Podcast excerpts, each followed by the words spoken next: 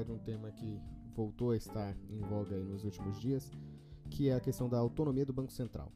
É, a autonomia do Banco Central já era discutida, né, já foi discutida anteriormente no Senado e já passou pelo, pelo Senado, né, já foi aprovado pelo Senado e agora voltou à Câmara para poder ser aprovada também ou ter algumas alterações, aí vai depender do trâmite como um todo, né?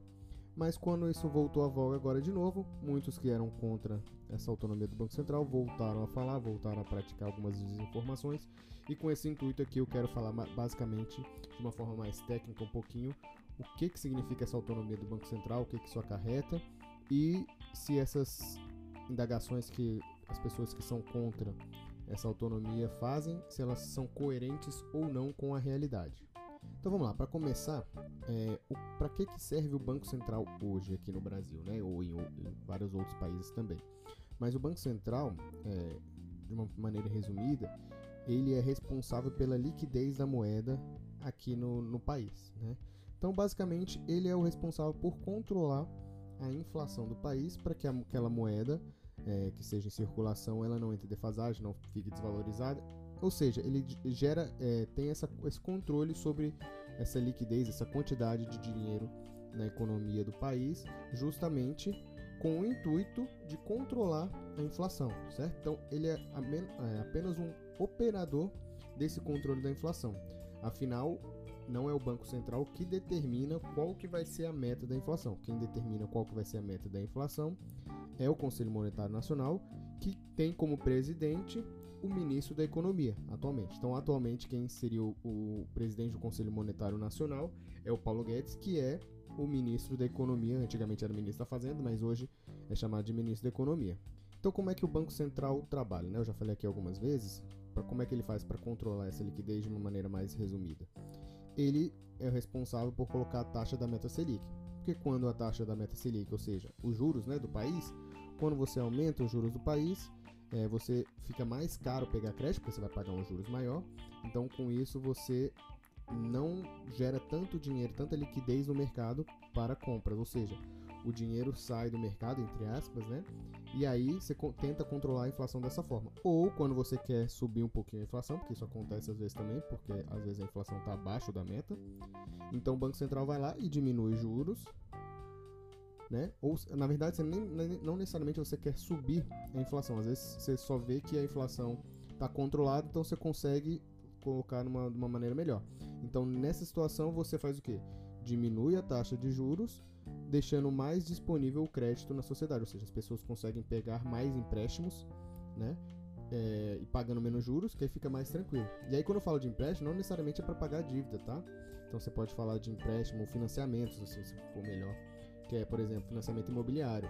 Se você tem um financiamento imobiliário com taxa muito baixa, é muito mais provável que muita gente se interesse por esse, por esse financiamento imobiliário e compre em casas, imóveis e assim por diante, gerando a economia.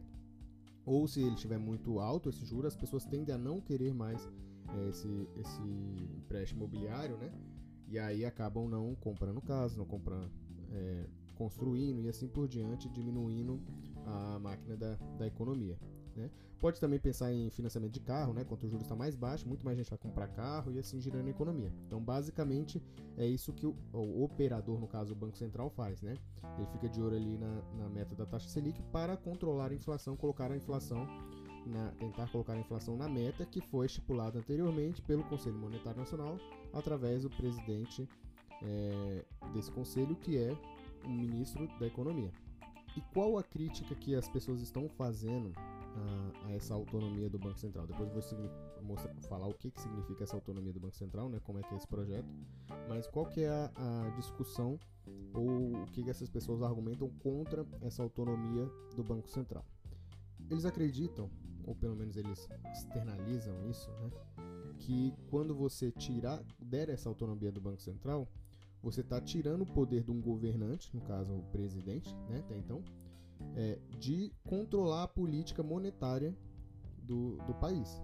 E quando você tira essa, esse controle da política monetária, você teoricamente tira o poder do voto dos cidadãos. Ou seja, não adianta você votar para um presidente, sendo que ele não vai poder tomar é, iniciativas ou controle da política monetária, certo? Então essa é uma das coisas que, que, que esses que esses argumentos contra, contra eles, eles falam, né? E aí com isso eles falam que vai, aí tem aquele discurso meio mais político, né? Que tudo isso vai para a mão dos banqueiros e aí o Banco Central vai ficar à mercê desses grandes bancos e quem vai controlar toda a economia vão ser os grandes bancos que têm é, intenções de lucro e blá blá blá, não tem intenção com pleno emprego, não tem intenção com a moeda, não tem intenção. Enfim, essa é, é o argumento de quem é contra essa autonomia, né? Pelo menos de quem argumenta contra, porque muitas vezes é, não é tão contra assim. E por que eles dizem isso, né, em relação a tirar esse poder do presidente? Porque atualmente quem indica a diretoria total do, do Banco Central aí é o presidente, né? Obviamente que o Congresso vai aprovar é, esses diretores, então tem a sabatina lá para aprovar esses diretores, mas quem indica toda essa diretoria é o presidente. E caso ele não esteja satisfeito com aquela diretoria, com, com o rumo que o Banco Central tome, ele pode demitir os, esses diretores a qualquer momento. Então ele tem essa prerrogativa de indicar para o Congresso aprovar esses diretores, porém na hora de, de demitir, ele pode demitir a hora que quiser, se não estiver de acordo com o que ele pensa. E aí, o que, que esse projeto de autonomia ele, ele quer dizer, o que, que vai mudar né, dentro desse panorama que eu acabei de falar? Primeiramente, o presidente vai continuar indicando é, os diretores, toda a mesa diretora do, do Banco Central. O Congresso vai continuar aprovando é, se esse mandato vai existir ou não, certo? Mas antigamente, o, o mandato desses diretores ele era, obviamente, no, no período aí do, do mandato do presidente, porque quando ele saísse, outro um outro presidente eleito do, do país ia entrar e poderia indicar de novo novos diretores do BC. Ou, no meio desse processo aí, se o, se o, atual presidente quisesse demitir esses diretores e trocar, então ele não teria um mandato fixo, né? Ele só era uma, um cargo de função. Indicado pelo presidente, aprovado pelo Congresso anteriormente e podendo ser demitido a qualquer momento. Esse novo projeto de autonomia do, do BC, o presidente continua indicando, é, o Congresso continua aprovando, porém, porém, agora existe um mandato fixo para esses, para esses diretores, né? Ou seja, se o presidente quiser demitir, tirar aqueles diretores de lá, não é tão simples. Para ter uma substituição de diretores antes do fim do mandato deles, requer uma autorização do Congresso. Ou seja, o presidente fala assim: eu quero demitir, vai ter que voltar para o Congresso isso, e lá no Congresso vai ter que ser aprovado essa substituição. E aí, se o Congresso achar que não, não é válido isso, o, o diretor continua até seu mandato final. E outra coisa interessante disso é que o mandato do, do dos diretores dos, dessa alta cúpula do Banco Central, ela não vai ser igual o mandato do presidente. Ou seja, o presidente está lá quatro anos, mas o, o, o novo, a nova diretoria né, começa no terceiro ano de mandato, no primeiro dia útil do terceiro ano de mandato do presidente. Ou seja, o presidente já vai ter passado dois anos e nos segundos dos outros dois anos que a diretoria vai entrar. E aí tem um mandato de quatro anos, ou seja, ele vai até os dois anos da próxima, do próximo mandato do próximo presidente ou da reeleição desse presidente. Então, por que, que esse mandato alternado é interessante? É de, uma certa forma alternado em relação ao presidente é interessante. É porque é muito comum presidentes usarem o Banco Central com medidas populistas, né? Então, vamos supor que você queira é, gerar economia para dar um PIB maior, para ficar com números melhores, para poder se reeleger. Então, o presidente vai lá, mexe seus pauzinhos dentro do Banco Central, coloca sua influência política e faz, vamos supor, que o presidente do Banco Central decida diminuir a taxa de juros bastante. Com a diminuição dessa taxa de juros, obviamente a economia vai girar, porque vai ter mais dinheiro na, na economia, porém, geralmente quando isso acontece e a inflação sobe, ela não sobe de uma maneira imediata, ela demora alguns meses, algum, algum tempo para essa inflação vir bater a porta por causa dessa, desse giro de moeda a mais, essa liquidez a mais na economia por ter baixado a taxa de juros. Então, se o país não estiver preparado para esse aumento, né, ou seja, se, porque quanto maior a oferta, né, para você não subir o preço, você tem que ter maior demanda também. Né? Ou quanto maior demanda, você tem que maior, ter maior oferta, ou seja, maior produção, para que aquele, vamos supor, aqueles preços não aumentem. Se você começa a ter uma maior é, demanda por alguns produtos, porque tem muito dinheiro circulando na, na, economia, porém as fábricas, as produções não conseguem é, suprir essa, essa demanda, obviamente que os preços aumentam e aí vem a inflação, né? Então, quando você faz essa diminuição dos juros, não é imediato que essa inflação aumente de um dia para o outro, né? Então, um presidente, talvez querendo uma medida populista para se reeleger, ele força aí o influ, influencia né, o Banco Central para baixar os juros. Esses juros são baixados, a economia gira melhor, obviamente, porém essa inflação vai vir lá para depois. Ou seja, vamos supor que esse presidente não consiga, não consiga se reeleger, e aí vai vir um novo presidente, um novo presidente do Banco Central, uma nova diretoria, e quem vai arcar com as consequências daquela medida populista vai ser o próximo presidente. Então, com essa alternância aí de mandato entre presidente do Brasil e diretor a diretoria do Banco Central, você evita isso, porque o presidente do Banco Central e a diretoria, ele vai, como ele vai continuar no mandato, né, ele sendo fixo, quem vai sofrer as consequências daquelas medidas que eles tomaram anteriormente vão ser eles próprios, né? Então isso dá uma, uma facilitada.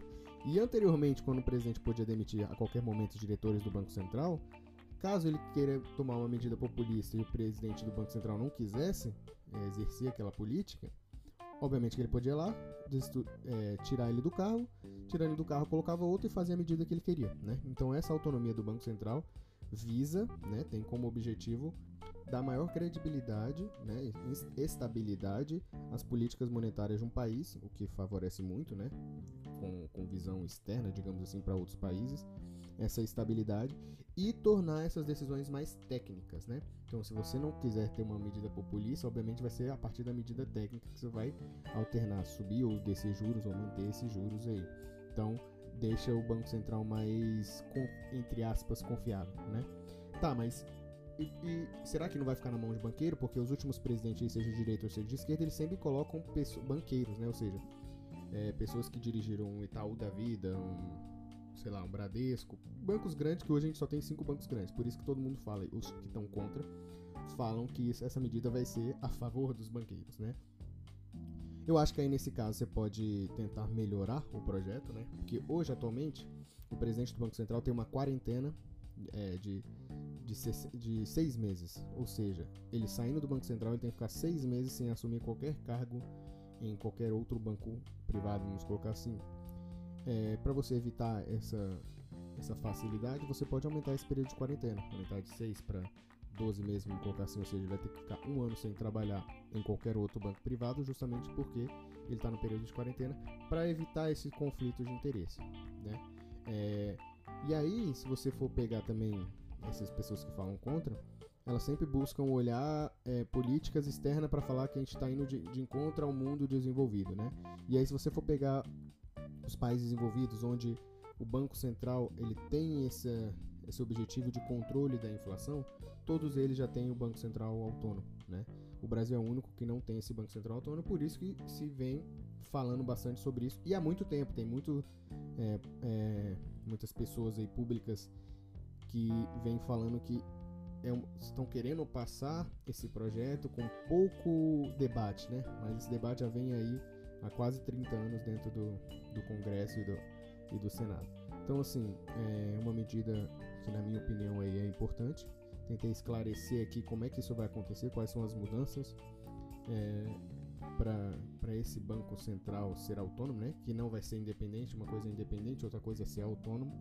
Então acredito ter tentado sanar essas dúvidas e deixado o mais claro possível as duas visões, né, dos dois lados aí.